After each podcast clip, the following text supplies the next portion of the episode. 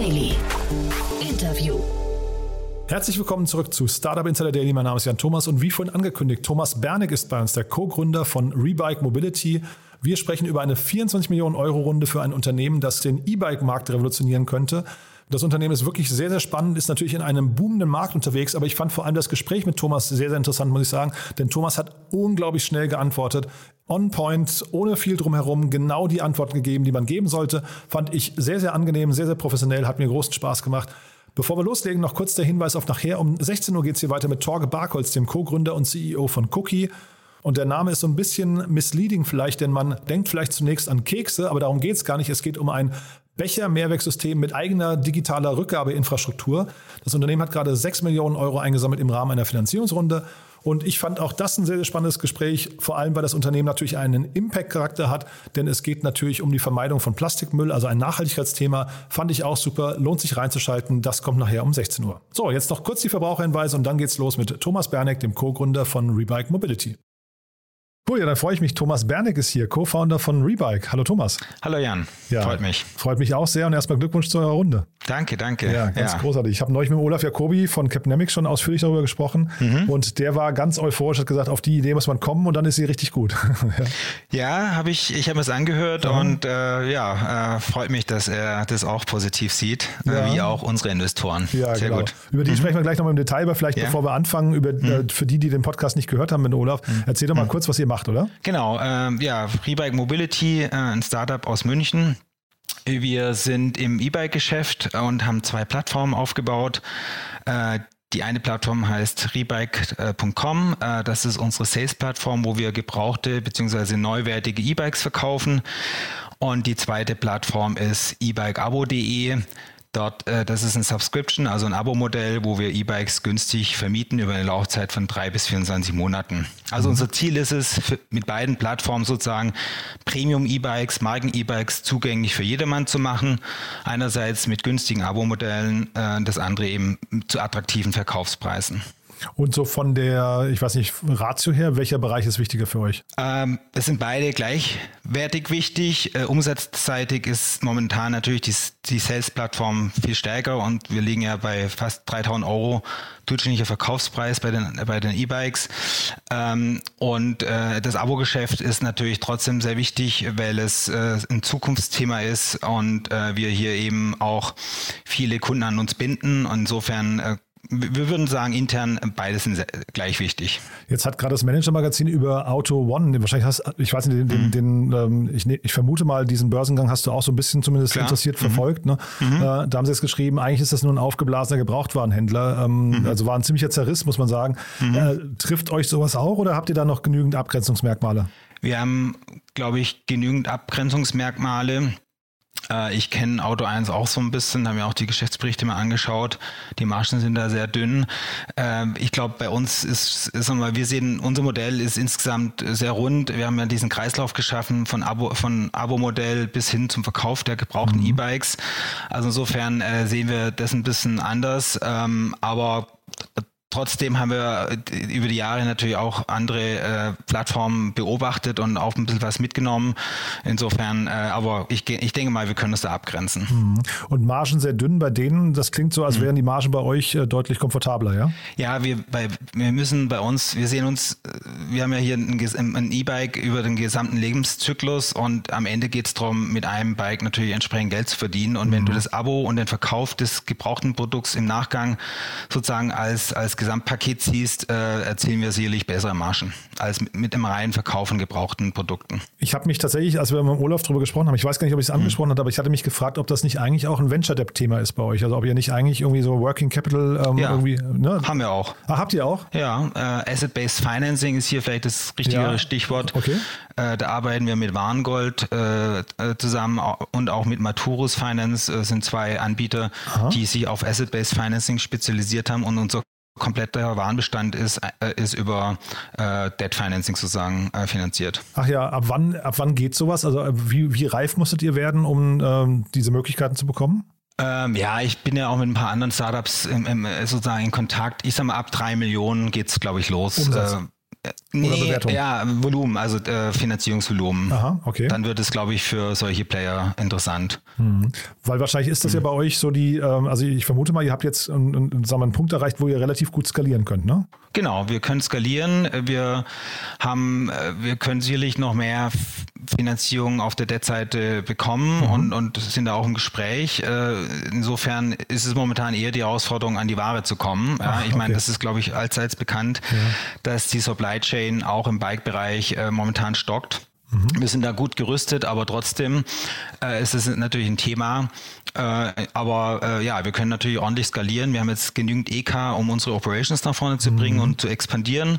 Und auf der Finanzierungsseite können wir den Warenbestand, den wir benötigen, entsprechend auch äh, äh, bezahlen. Genau. Und diese Supply Chain, die gerade stockt, ähm, mhm. hast, hast du da eine Vorstellung? Habt ihr interne ähm, quasi ein klares Bild davon, wie lange das noch so sein könnte? Ja, ähm, unsere Hersteller, die ganzen Partner, mit denen wir sprechen, die reden darüber, dass es wahrscheinlich noch äh, in Richtung 22, also 22 auf jeden Fall, 23 auch noch und es wird ab 24 besser, 2024. Mhm. Das ist dann schon dramatisch wahrscheinlich. Ne? Weil, ja. Also man hat ja mhm. bei euch, muss man ja dazu sagen, ich glaube, E-Bikes haben während Corona einen riesen Boom erlebt, oder? Ja. Da habt ihr richtig Rückenwind gehabt, ne? Genau, wir hatten Rückenwind. Der Boom ist aber schon vor, vor, vorher gestartet. Äh, der geht auch noch weiter. Der wird auch nach Corona jetzt weitergehen. Äh, das das E-Bike ist ja sozusagen ein Produkt, was ja auch andere Mobilitätsformen ersetzen wird. Ähm, insofern äh, wird es weitergehen. Mhm. Ähm, und ja, was die Supply Chain angeht, da ist natürlich, da gibt es Schwierigkeiten, logischerweise, äh, gerade äh, Teile aus Asien, die einfach fehlen. Ähm, wir sind da Gott sei Dank nicht ganz so betroffen. Einerseits haben wir große Orders platziert frühzeitig und andererseits kaufen wir mittlerweile auch Gebrauchtware am Markt auf. Das heißt, wir beziehen zum Beispiel gebrauchte E-Bikes von zum Beispiel Leasingfirmen, von anderen, von Verleihstationen, die wir zum, zum Saisonende kaufen, refurbischen die Ware und bringen sie dann wieder sozusagen auf unsere Plattform. Und trotzdem ist es ja wahrscheinlich so, mhm. Warenverknappung führt ja auch zu höheren Preisen eigentlich, oder? Ja, richtig. Ähm, also momentan ist es ungefähr so, dass dieses Jahr die Preise für E-Bikes äh, um circa, ich sage jetzt mal 5% steigen, was mhm. bei einem E-Bike von 3000 Euro natürlich echt was ausmacht. Mhm. Ähm, also die Hersteller erhöhen die Preise, äh, und die EK-Preise steigen natürlich auch entsprechend. Also es ist, äh, ja, die Preise steigen. Ja. Mhm. Genau. Nee, also ich meine, das ist ja mhm. erstmal gut für die, für die Margen und so weiter. Mhm. Zeitgleich ist es natürlich so, wenn man hinterher nicht wachsen, also wenn man wachsen könnte, wenn man eigentlich vielleicht genügend Nachfrage hat, dann mhm. aber nicht wachsen kann, weil man nicht genügend Angebot schaffen kann, ist natürlich dramatisch eigentlich, ne? Klar, auf jeden Fall. Ja. Ähm, also das, äh, wir brauchen, das wissen wir auch aus der Vergangenheit, wir sind ja jetzt auch schon drei Jahre unterwegs, wir brauchen auch genügend Auswahl an E-Bikes auf unseren Plattformen. Mhm. Nur dann kriegen wir die entsprechende Traction und können skalieren. Äh, das heißt also verschiedene Kategorien, aber auch verschiedene Größen sind notwendig, damit du einfach jeden Tag entsprechend deine Sales oder deine Abos abschließen kannst. Mhm. Die Auswahl muss, muss da sein. Und da grenzen wir uns auch gegenüber anderen Wettbewerbern, glaube ich, ab. Ah ja, also das heißt, Wettbewerb gibt es in dem, ich kenne den Bereich zu wenig, gibt es da mhm. ähnliche Player wie euch, ja? Ja, äh, also ganz, nee, es gibt keinen, wie wir es machen, definitiv. Da sind wir wirklich äh, ziemlich äh, standalone unterwegs. Äh, diese Kombination aus Abo-Modell und, und äh, Verkauf von gebrauchter Ware, das gibt es in der Form mhm. nicht. Ähm, aber es gibt natürlich im Abo-Bereich zum Beispiel Anbieter, die haben aber allerdings meist sehr wenig äh, sozusagen Auswahl, meistens sogar nur ein oder zwei verschiedene E-Bikes. Mhm. Ähm, äh, die sind auch oftmals ortsgebunden, ja, weil sie nur in verschiedenen Städten agieren. Wir liefern unsere E-Bikes über Logistikfirmen äh, door to door, also an jede Haustür in Deutschland, Österreich, mhm. Schweiz und demnächst noch nach Niederlande und nach Frankreich. Das klingt insgesamt, wenn man dir so zuhört, finde ich extrem komplex in den Operations, oder? Ist es auch. Ja, oder? Also hat man ja. so den, Eindruck gerade, ne? Ja, ja, also das äh, ist auch ein Thema, das hätten wir vorher natürlich so wissen können, aber äh, das hat uns natürlich auch schon ein bisschen äh, zeitweise umgehauen, aber mhm. wir haben das sehr gut, äh, glaube ich, gemanagt äh, und haben auch viel gelernt, aber es ist natürlich auch ein operatives Thema, klar. Und was sind so die Punkte, also sofern du darüber sprechen möchtest, die, mhm. die sich vielleicht nachts nicht schlafen lassen? Also es klingt ja jetzt trotzdem so, jetzt mal Lieferkette mhm. und, und äh, so ist klar, aber mhm. ähm, darüber hinaus Dinge in intern, gibt es da hm. große Baustellen bei euch? Äh, eigentlich nicht. Ähm, also wir haben extrem viel digitalisiert, was unsere Prozesse angeht, äh, vom Einkauf bis Refurbishment, Abo äh, und auch den, den Sales-Prozess. Mhm. Wir wissen ganz genau, wo ist welches Bike, in welchem Zustand, äh, was, was, welche Verschleißteile werden ausgewechselt und so weiter. Mhm.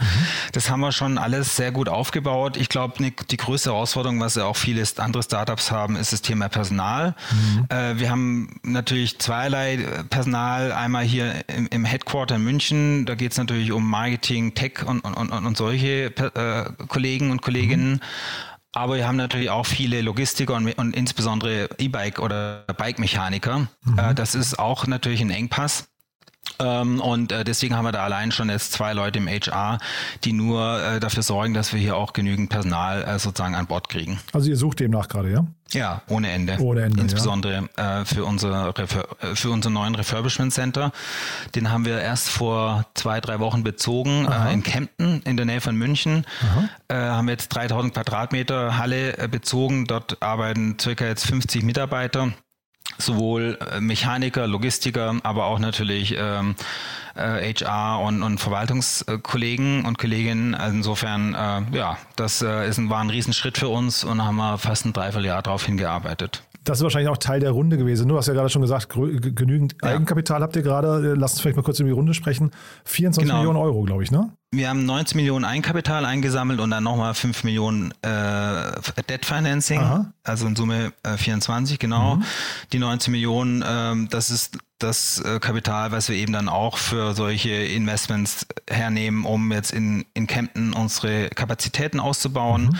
Äh, Automatisierung von Prozessen ist da ganz wichtig.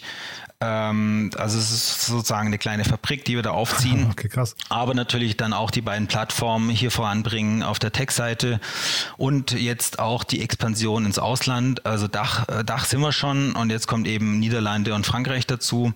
Äh, das sind so die Themen, die wir jetzt angehen. Wir werden das aber auch zentral von, von München bzw. Kempten aussteuern, äh, jetzt im ersten Schritt. Äh, aber trotzdem sind dann natürlich entsprechende Investments notwendig. Hm. Vielleicht mal kurz zu den Investoren. Circularity mhm. Capital habe ich da gesehen. Das klingt ja. vom Namen her erstmal sehr passend, ne? Genau, sehr ja. passend.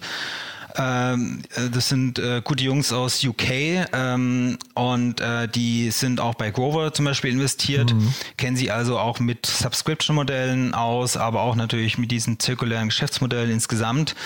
Passt sehr gut ist unser neuer Lead-Investor.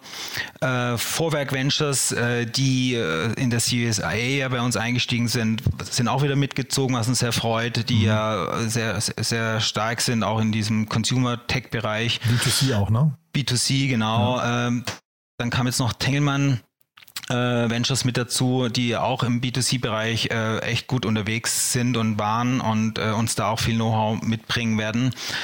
Also insofern eine gelungene Runde. Wir haben noch zwei, äh, wir haben dann noch ein Family Office mit, mit dabei, die mhm. aus, eher aus der Autom Automotive-Ecke kommen, die uns sicherlich strategisch äh, unterstützen werden.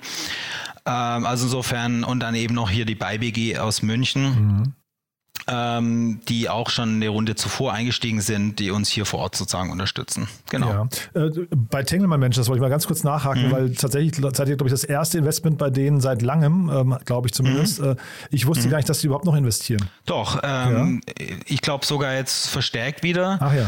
Äh, da gab es ja natürlich Änderungen, auch auf Gesellschafterebene, da Klar. Familie und so weiter ist ja, glaube ich, bekannt. Ja. Ähm, und nee, die sind, die haben das Know-how, was sie schon vor Jahren ja aufgebaut haben, äh, äh, hier aufgestellt, ähm, sitzen teilweise auch hier in München. Und äh, ja, also freut uns, dass, äh, dass wir da mit denen zusammengekommen sind und äh, da ist äh, definitiv viel Know-how da, mhm. teilweise auch im Bike-Bereich, was uns auch äh, hilft. Also okay. insofern sind wir da ganz happy. Ja, super. Nee, ich wusste mhm. eben nicht, äh, die hatten früher mal einen sehr, sehr guten Ruf, da war es lange still um die und jetzt habe ich mhm. sie bei euch zum ersten Mal seit langem wieder gesehen, deswegen habe ich äh, gefragt. Und sag mal, mhm. ähm, diese Investoren, ich meine, die investieren natürlich auch mit einer gewissen Fantasie erstmal, die, die kann ich mhm. auch sofort wahrnehmen, aber wie groß ist denn der Markt, in den sie jetzt investieren? Gibt es da Eckdaten? Ja, der Markt ist, äh, ist ziemlich groß. Also allein in Deutschland werden jedes Jahr über zwei Millionen neue E-Bikes verkauft. Zwei Millionen? Ja. Wahnsinn, okay. Ähm, bei einem durchschnittlichen Verkaufspreis von, also auf, sagen wir, brutto von 3000 Euro ungefähr. Also das ist, da kommt eine ganze Menge zusammen. Und wenn du den Markt dann europaweit siehst, ähm, die ganzen Hersteller, die in der Branche tätig sind, die agieren nur Europa oder sogar weltweit. Da kommen da, da kommen da schon richtig große Volumen zu, äh, zusammen und äh, insofern sind wir da äh, auf dem Niveau, wo wir sind. Da ist noch sehr viel Potenzial nach oben. Ja. Aber das klingt doch eigentlich so, als müsstet ihr noch schneller sein, oder? Weil äh, das klingt ja so, als würden gerade so ein bisschen die Claims abgesteckt, oder? Ja, ähm, die Claims äh, werden abgesteckt. Äh, ich, es gab auch, zumindest bei, auf Herstellerseite gibt es schon die eine oder andere Konsolidierung, beziehungsweise sind auch Private Equity Firmen unterwegs, ähm, die sich insbesondere bei den Herstellern so ein bisschen umhören, glaube ich. Ähm, und äh, wir in diesem Gebraucht Marktbereich und auch im Abo-Geschäft, äh, ja, da ist, da ist, da ist noch, ist noch sehr früh, ja, mhm. also insofern, da ist noch schon noch viel Spielraum und äh, ja, wir, wir starten jetzt äh, weiter durch. Äh, wir wollen uns dieses Jahr nochmal verdoppeln, äh, gerne auch mehr, wenn möglich. Äh, die Begrenzung liegt da eher auf der, auf der Angebotsseite, also sprich auf der Warenverfügbarkeit. Ja. Mhm. Und du hast ja gerade, ähm, also ein bisschen ist jetzt durch die Marktgröße, glaube ich, klar geworden, weil du hast ja über mhm. Grover gerade gesprochen und ich wollte mhm. mal auf euren Namen zu sprechen kommen. Der ist ja sehr deskriptiv. Ne? Bei Grover hingegen ist er sehr. Mhm. Grover könnte mhm. alles sein. Ne? Und das ja. äh, öffnet natürlich hinten raus große Möglichkeiten. Bei euch ihr habt wahrscheinlich quasi euren Fokus schon gesetzt. Ne? Ihr, also weitere Erweiterungen muss man bei euch gar nicht erwarten. Produktseitig äh, eher nein, nein. Ja. Äh, also klar, wir werden immer wieder angesprochen in Richtung, sagen wir, mal, heutzutage sagt man ja Biobikes, ja. Mhm. Äh, also die klassischen Fahrräder ist nicht unser Thema. Ähm, ist das der Begriff nicht, jetzt für, für Fahrräder, ja? Ja, also okay. Biobikes kann man schon sagen. Ja. Ah, krass, okay, wusste ich gar nicht, ja. ja, ja. Ähm, aber nee, wir bleiben bei E-Bikes. Wir gucken uns aber natürlich andere äh, sag mal, äh, Form an E-Scooter gab es auch schon mal Gespräche und so weiter. Also Refurbishment ist ein Riesenthema, ja. Also ja. und Refurbishment at Scale, also große Mengen in hoher Qualität zu refurbischen, ist, ist äh, nicht ganz einfach, hat mir gerade schon gesagt, ob, mhm. äh, was die Operations angeht. Und natürlich gibt's da immer wieder mal Anfragen und auch Gespräche, aber aktuell fokussieren wir ausschließlich auf E-Bike. Und wenn du sagst, es ist nicht ganz einfach, ist es aber trotzdem lukrativ, ja? Ja, ähm, ein E-Bike, was, äh, sag mal, 1000 oder 2000 Kilometer auf der Uhr hat. Äh, das kann man sehr gut refurbischen und auch mhm. nochmal zu ordentlichen äh, Preisen verkaufen. Äh, insofern kann man auch mit dem Verkauf da nochmal eine gute Marge erzielen. Das und ist auch notwendig. Und lauft ihr so ein bisschen Gefahr, vielleicht, dass irgendwie, also Apple hat ja gerade angefangen, quasi ein Modell auf den Markt zu bringen, dass sie sagen, Abo, äh, also ähm, ähm, mhm. iPhones im Abo als Subscription-Modell. Mhm. Ist das für euch eine Gefahr, die auch kommen könnte, dass eben Hersteller schon anfangen und sagen, wir fangen quasi mit, mit einem ähnlichen Modell an und klammern euch aus? Ähm, Gefahr, man kann es aber auch als Chance sehen. Äh, ein gutes Beispiel ist, kann ich auch verraten, äh, wir launchen, ich glaube, nächste oder übernächste Woche mit einem Hersteller ein Abo-Modell. Sprich, der Hersteller packt das Abo-Modell, das Angebot auf seine eigene Webseite. Mhm. Und vermietet sozusagen seine eigenen E-Bikes über die Webseite. In dem Fall ist es die äh, Stromer aus der Schweiz. Aha. Das ist Spezialist für S-Pedelecs. Und deren E-Bikes die werden sozusagen jetzt im Abo angeboten und das ganze Handling, die Operations und auch die Tech-Seite, das kommt, kommt komplett von uns. Mhm. Ja, hochspannend. Und das könnte also, ein Modell sein, mit dem ihr auch wächst dann hinterher? Genau, also wir sind da auch mit weiteren Anbietern, Partnern im Gespräch. Und äh, da wenn, und da sehen wir also auch ein großes Potenzial äh, mit OEMs, also mit Herstellern oder auch anderen Mobilitätsanbietern zusammenzuarbeiten. Das heißt, euer Kern hinterher ist dann quasi der Kundenkontakt und der Vertrieb und das Refurbishment oder wie würdest du sagen, ist euer äh, Genau. Also, ja? Genau, kann man so sagen. Und natürlich die, das, das Management eines Abonnements ist natürlich auch äh, nicht zu, zu unterschätzen. Die mhm. Komplexität dahinter, äh, das können wir quasi komplett abwickeln. Mhm. Und jetzt geht ihr in zwei neue Länder. Was kommen da nochmal für zusätzliche Herausforderungen auf euch zu? Weil äh, du sagtest gerade, ihr macht das aus Deutschland heraus. Mhm. Ist das dauerhaft tragbar oder ist das wirklich nur, um mal den Markt zu testen?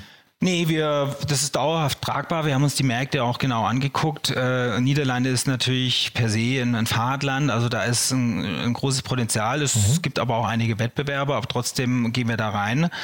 Ähm, und Frankreich äh, ist gerade so auch am Kommen, auch was das E-Bike angeht. Also insofern, äh, beide Länder sind für uns spannend. Nee, wir gehen da voll rein, mhm. äh, machen das schon richtig, äh, aber werden das versuchen, zentral von hier aus zu steuern und äh, insbesondere die Logistik. Das ist ja das Entscheidende. Wir werden also mhm. dort jetzt nicht in irgendwie ein Lager aufmachen, sondern werden die Ware direkt von Kempten aus verschicken. Mhm. Und weil du gerade sagst, Niederlande sind ein Fahrradland, äh, vielleicht das nochmal jetzt als, als mhm. Schlussakkord bei uns hier. Was mhm. muss denn passieren, damit Deutschland ein Fahrradland wird? Ja, da gibt es viele, da gibt es viele Wege. Ähm, also das Thema äh, dass E-Bikes äh, mehr gefördert werden, ist natürlich immer was, äh, was in der Branche diskutiert wird. Dann eben Fahrradwege ist ein Riesenthema, Fahrradgaragen, also alles, was hilft, sozusagen die Leute aufs Fahrrad zu bringen, auch nicht nur in der Freizeit, sondern auch für den täglichen, für das tägliche Nutzen zur Arbeit und so weiter. Das sind so die, die, die, die großen Themen, die auch politisch dann natürlich entsprechend gepusht und gefördert werden müssen. Mhm. In, in Schweden haben sie jetzt, glaube ich, nämlich aktuell diskutiert, die Umsatzsteuer für Fahrradreparaturen zu reduzieren. Aha. Also es gibt da Ansätze in verschiedenen Ländern ähm, und da muss man gucken, was vielleicht auch in Deutschland umsetzbar ist in den nächsten Jahren. Und wie, also ich bin selbst ja Fahrradfahrer, kein Autofahrer. Ich mhm. kriege immer so ein bisschen das Kopfschütteln, wenn ich dann irgendwie so Bezuschussungen von äh, E-Mobilitäts, also von E-Fahrzeugen, äh, E-Autos mhm. muss man ja sagen, mhm. äh, sehe oder Pendlerpauschalen oder sowas. Ähm, mhm. geht das, also wie, wie, siehst, wie guckst du da drauf? Äh, fehlt da noch Verständnis? Wir haben ja jetzt eine, eine Regierung unter grüner Beteiligung. Mhm. Fehlt Ihnen trotzdem noch das Verständnis oder gehen da ein paar Dinge auch in die richtige Richtung? Ich glaube, es gehen schon ein paar Dinge in die richtige Richtung. Äh, es gibt ja auch Arbeitgebermodelle für E-Bikes oder für Fahrräder. Ah ja, okay. Mhm. Da gibt es auch eine steuerliche Vergünstigung. Ähm, also solche äh, Dinge gibt es schon. Ähm, für die Endkonsumenten, die bei uns ein Abo abonnieren, gibt es solche Vergünstigungen noch nicht. Äh, da muss man einmal gucken, was im nächsten Jahr noch möglich ist. Mhm. Also das ist so ein kleiner Appell zumindest. Genau. Cool. Thomas, hat mir großen Spaß gemacht. Äh, Finde ich krass, was ihr da aufbaut. Haben wir was Wichtiges vergessen aus deiner Sicht? Nee, ich denke, soweit haben wir, glaube ich, alles umrissen. Mhm. Ähm, ja, ich glaube, äh, wir sind auf einem guten Weg, äh, freuen uns immer auf, auf potenziell neue Mitarbeiter mhm. oder Mitarbeiterinnen. Also insofern, ja, herzlichen Dank für das gute Gespräch. Ja, hat mir großen Spaß gemacht. Toi, toi, toi für Niederlande und Frankreich. Und dann bleiben Danke. wir mal in Kontakt, würde ich sagen, und können vielleicht mal irgendwann äh, speziell auch dazu vielleicht mal ein Update machen. Sehr gerne. Super. Prima. Thomas, vielen Danke, Dank. Ne? Jan. Bis dann. Ciao. Ciao. Startup Insider Daily, der tägliche Nachrichtenpodcast der deutschen Startup-Szene. Das war Thomas Berneck, der Co-Gründer von Rebike Mobility. Damit sind wir durch vor dem Mittag, aber vielleicht hören wir uns nachher nochmal wieder. Um 16 Uhr geht es hier ja weiter mit Torge Barkholz, dem Co-Gründer und CEO von Cookie. Und da sprechen wir über die Vermeidung von Plastikmüll, insbesondere durch Einwegbecher. Das Unternehmen hat ein Becher-Mehrwegsystem mit eigener digitaler Rückgabeinfrastruktur entwickelt und hat dafür gerade 6 Millionen Euro eingesammelt. Und ja, sorgt hoffentlich dafür, dass von diesen vielen, vielen Plastikbechern, die wir jeden Tag brauchen und danach wegschmeißen, hoffentlich in Zukunft ein paar weniger gebraucht werden. Das Gespräch nachher um 16 Uhr. Damit verabschiede ich mich für den Moment, sage nochmal vielen Dank fürs Zuhören und hoffentlich bis nachher. Ciao, ciao.